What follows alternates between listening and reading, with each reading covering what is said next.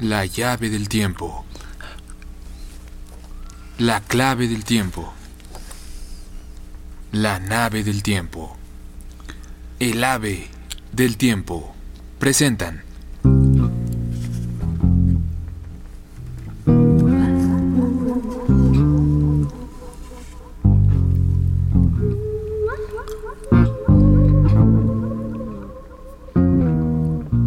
Confabulario de Juan José Arreola. Bestiario.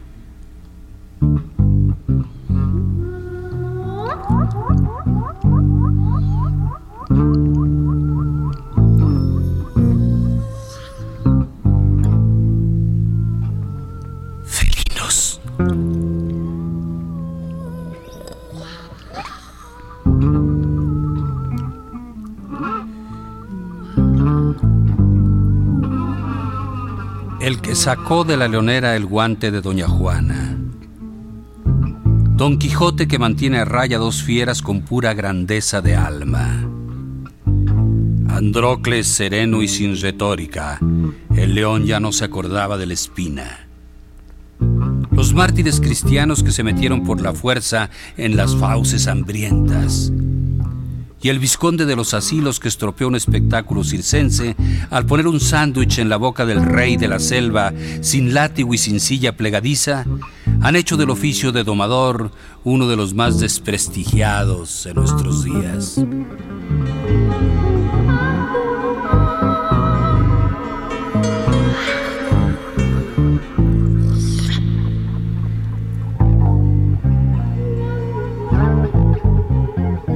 Realidad el león sobrelleva a duras penas la terrible majestad de su aspecto. El cuerpo del edificio no corresponde a la fachada y es como su alma, bastante perruno y desmedrado.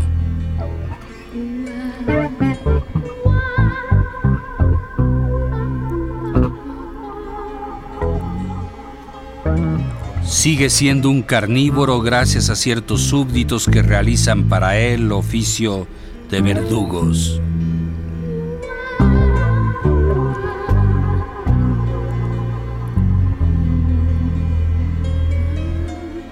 El león se presenta intempestivamente en los banquetes salvajes y a base de prestancia pone en fuga a los comensales.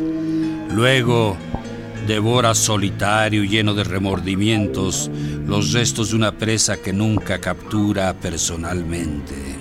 Si de ellos dependiera, todos los leones que ambulan por la selva estarían ya enjaulados, triturando fémures y costillares de caballo tras de innecesarios barrotes.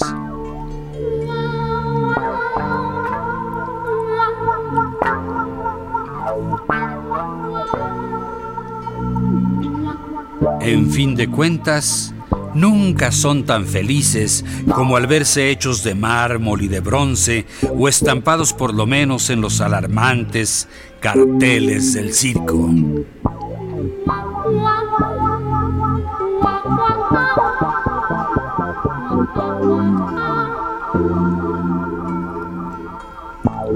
La falta de melena hace que muchos felinos se busquen por sí mismos el sustento.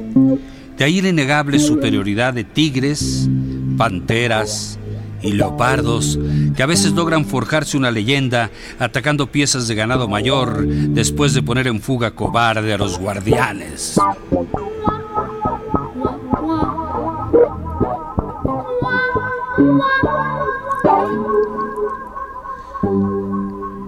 Si no domesticamos a todos los felinos, fue exclusivamente por razones de tamaño, utilidad y costo de mantenimiento. Nos hemos conformado con el gato, que come poco y que de vez en cuando se acuerda de su origen y nos da un leve arañazo. Solo algunos príncipes orientales pueden darse el lujo de poseer felinos en formato mayor, que ronronean como una locomotora, que son muy útiles como perros de caza, que devoran ellos solos la mitad del presupuesto palaciego y que si llegan a distraerse y arañan, son capaces de mondar a cualquier esqueleto de toda carne superflua.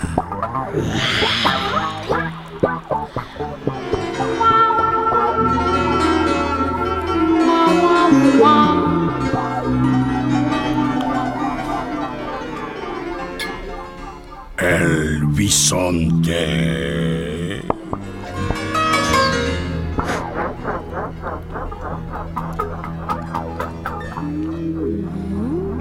Tiempo acumulado.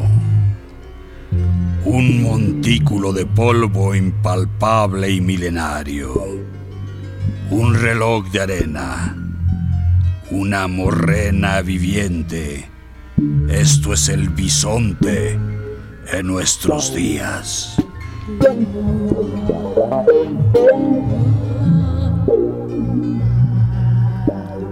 Antes de ponerse en fuga y dejarnos el campo, los animales se embistieron por última vez, desplegando la manada de bisontes como un ariete horizontal, pues evolucionaron en masas compactas, parecían modificaciones de la corteza terrestre con ese aire individual de pequeñas montañas, o una tempestad al ras del suelo por su aspecto de nubarrones.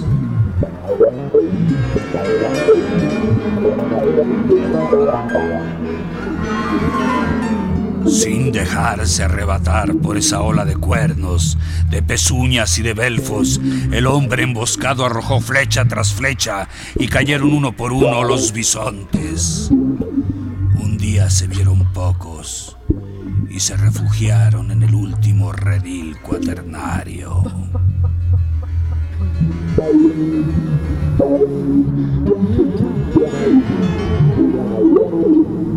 Con ellos se firmó el pacto de paz que fundó nuestro imperio. Los recios toros vencidos nos entregaron el orden de los bovinos con todas sus reservas de carne y leche. Y nosotros les pusimos el yugo además.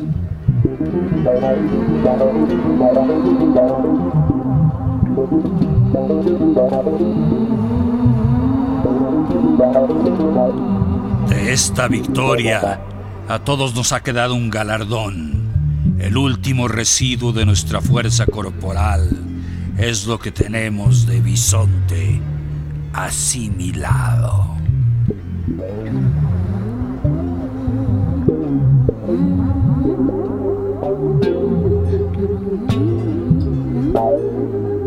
Eso, en señal de respetuoso homenaje, el primitivo que somos todos hizo con la imagen del bisonte su mejor dibujo de Altamira.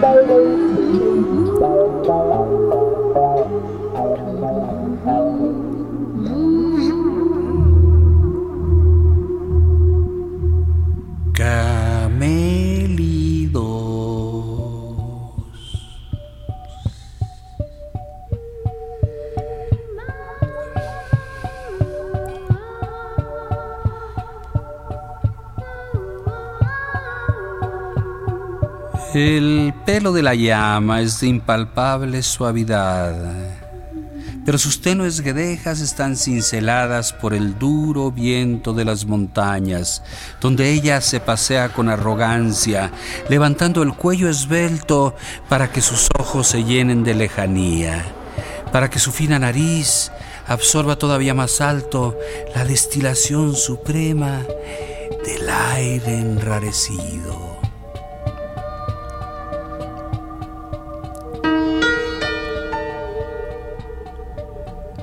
Al nivel del mar, apegado a una superficie ardorosa, el camello parece una pequeña góndola de asbesto que rema lentamente y a cuatro patas el oleaje de la arena, mientras el viento desértico golpea el macizo velamen de sus jorobas.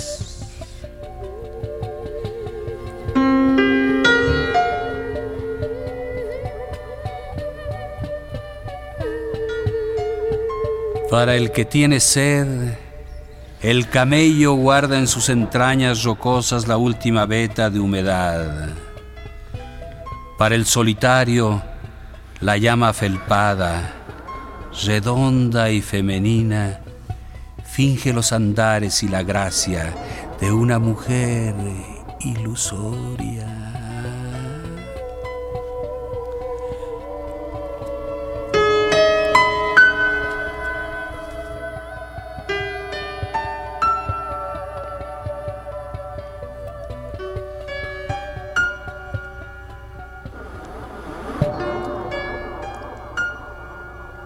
La jirafa.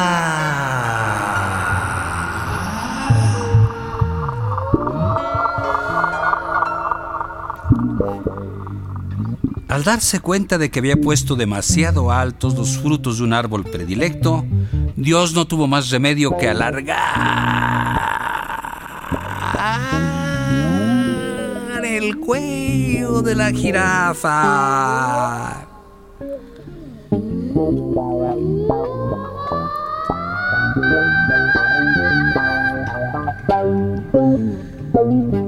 Cuadrúpedos de cabeza volátil, las jirafas quisieron ir por encima de su realidad corporal y entraron resueltamente al reino de las desproporciones.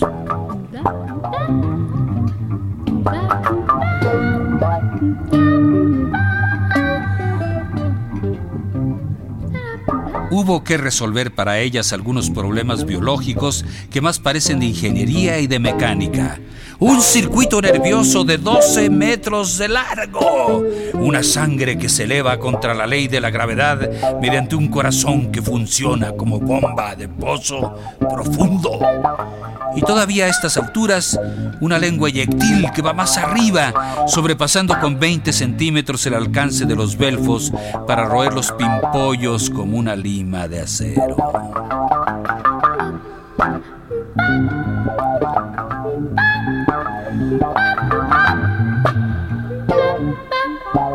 Con todos sus derroches de técnica que complican extraordinariamente su galope y sus amores, la jirafa representa mejor que nadie los devaneos del espíritu.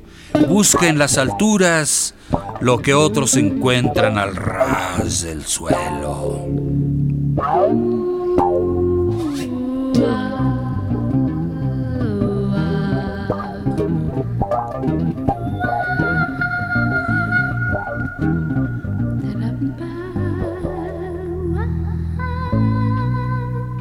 Pero como finalmente tiene que inclinarse de vez en cuando para beber el agua común, se ve obligada a desarrollar su acrobacia al revés y se pone entonces al nivel de los burros.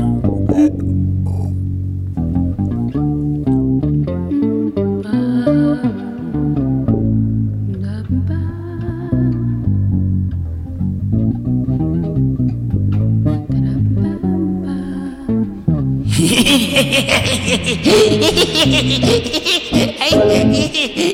hiena.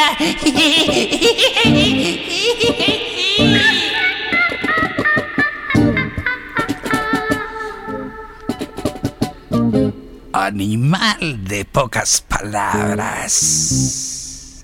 La descripción de la hiena debe hacerse rápidamente y casi como al pasar. Triple juego de aullidos, olores repelentes manchas sombrías.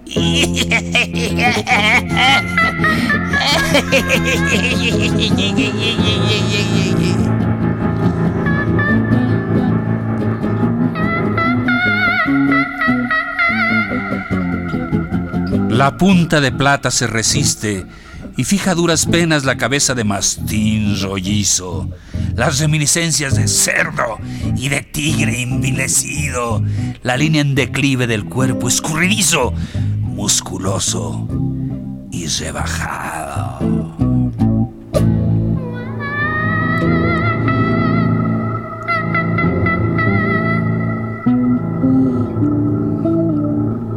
Un momento. Hay que tomar también algunas huellas esenciales del criminal. La hiena ataca en montonera a las bestias solitarias, siempre en despoblado y con el hocico repleto de colmillos.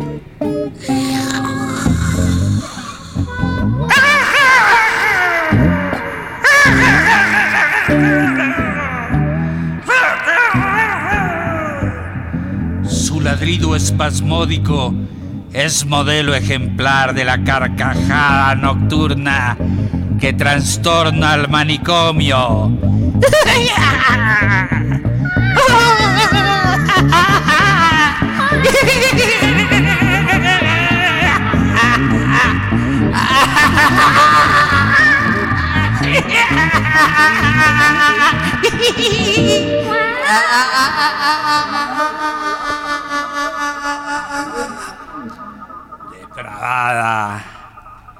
y golosa.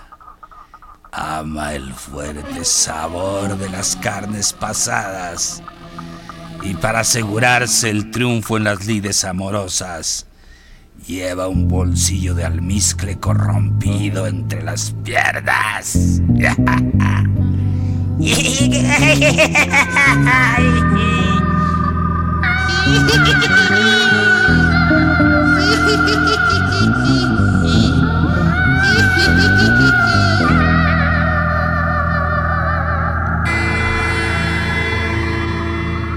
Antes de abandonar a este cerbero abominable del reino feroz, al necrófilo entusiasmado y cobarde, debemos hacer una aclaración necesaria. La hiena tiene admiradores y su apostolado no ha sido vano. Es tal vez el animal que más prosélitos ha logrado entre los hombres.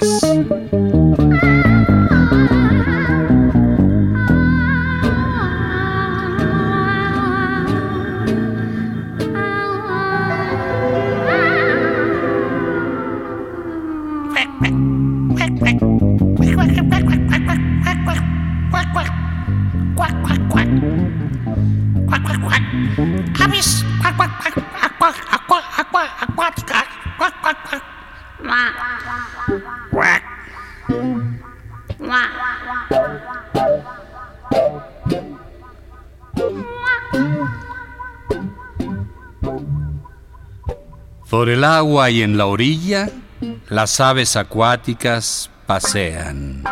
Mujeres tontas que llevaran con arrogancia unos ridículos atavíos. Aquí todos pertenecen al gran mundo, con zancos o sin ellos, y todos llevan guantes en las patas.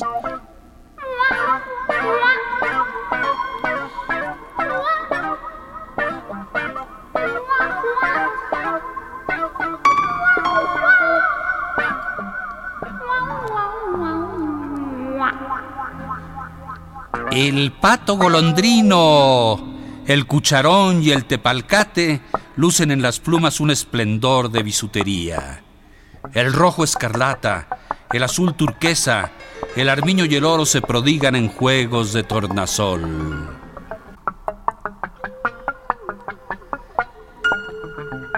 Hay quien los lleva todos juntos en la ropa y no es más que una gallareta banal, un bronceado corvejón que se nutre de pequeñas putrefacciones y que traduce en gala sus pesquisas de aficionado al pantano.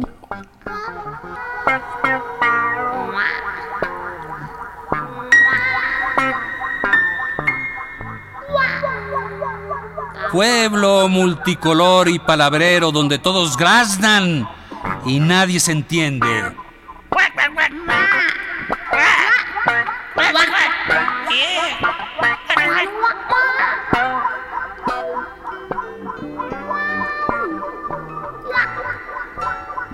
He visto al gran pelícano disputando con el ansarón una brisna de paja.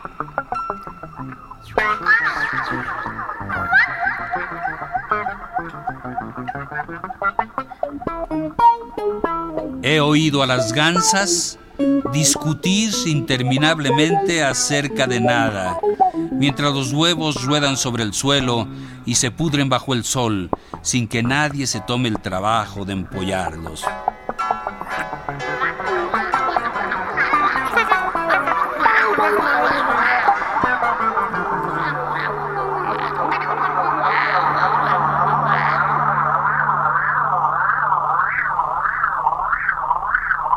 Hembras y machos vienen y van por el salón, apostando a quien lo cruza con más contoneo.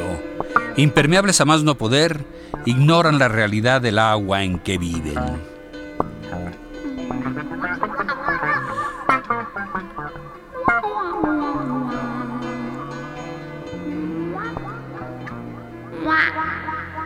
Los cisnes atraviesan el estanque con vulgaridad fastuosa de frases hechas, aludiendo a nocturno y a plenilunio bajo el sol del mediodía.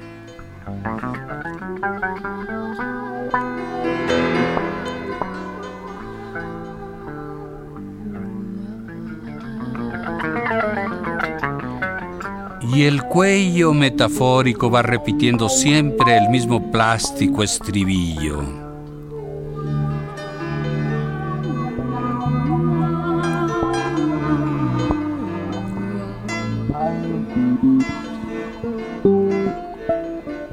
Por lo menos hay uno negro que se distingue. Flota al garete junto a la orilla, llevando en una cesta de plumas la serpiente de su cuello dormido.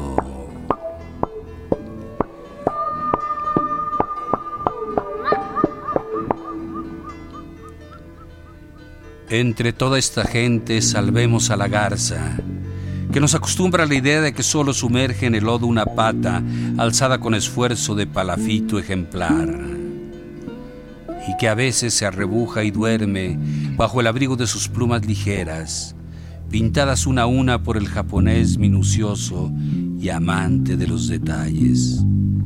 A la garza que no cae en la tentación del cielo inferior, donde le espera un lecho de arcilla y podredumbre.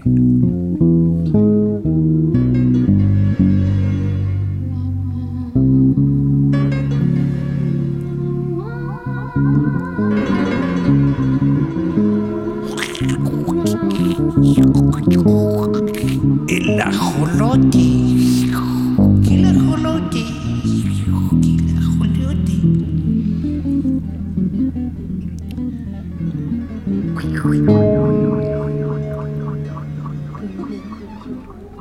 Acerca de ajolote solo dispongo de dos informaciones dignas de confianza. Una, el autor de las cosas de la Nueva España. Otra, la autora de mis días.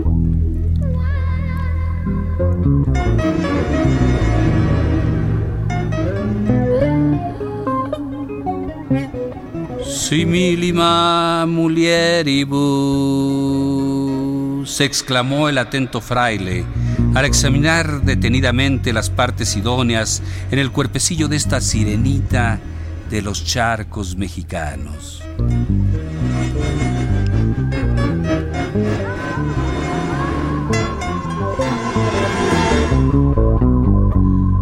Pequeño lagarto de jalea.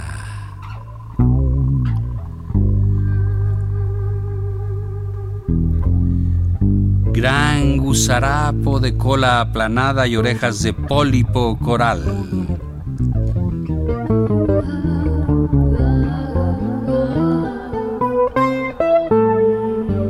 Lindos ojos de rubí, el ajolote es un lingam de transparente alusión genital. Tanto que las mujeres no deben bañarse sin precaución en las aguas donde se deslizan estas imperceptibles y lucias criaturas.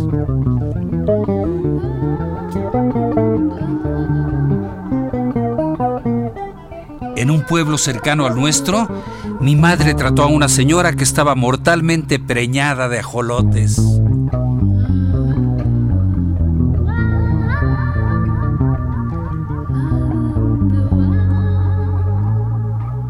Y otra vez Bernardino de Sagún. Y es carne delgada, muy más que el capón y puede ser de vigilia, pero altera los humores y es mala para la continencia. Dijéronme los viejos que comían axolotl asados, que estos pejes venían de una dama principal que estaba con su costumbre y que un señor de otro lugar la había tomado por fuerza y ella no quiso su descendencia y que se había lavado luego en la laguna que dicen Axoltitla y que de ahí vienen los axolotes.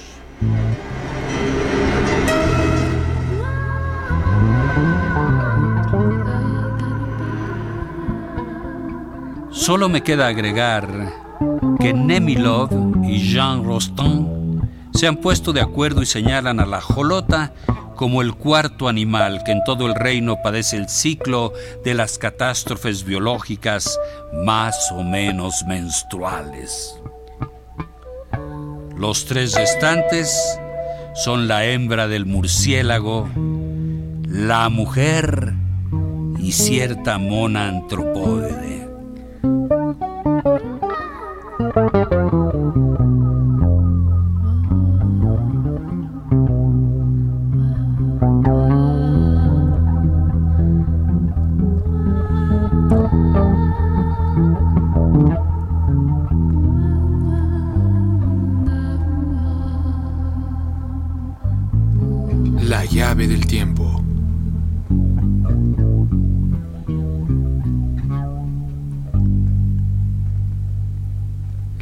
Clave del tiempo.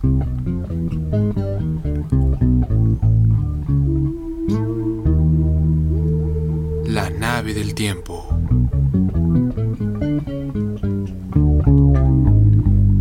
El ave del tiempo. Presentaron.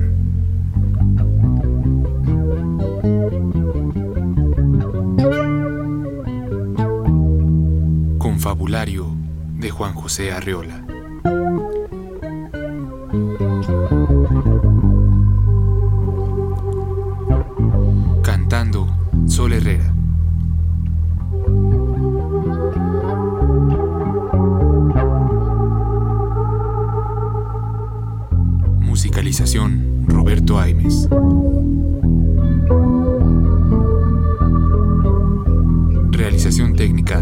Carlos Montaño. Narración, producción y dirección Juan López Moctezuma.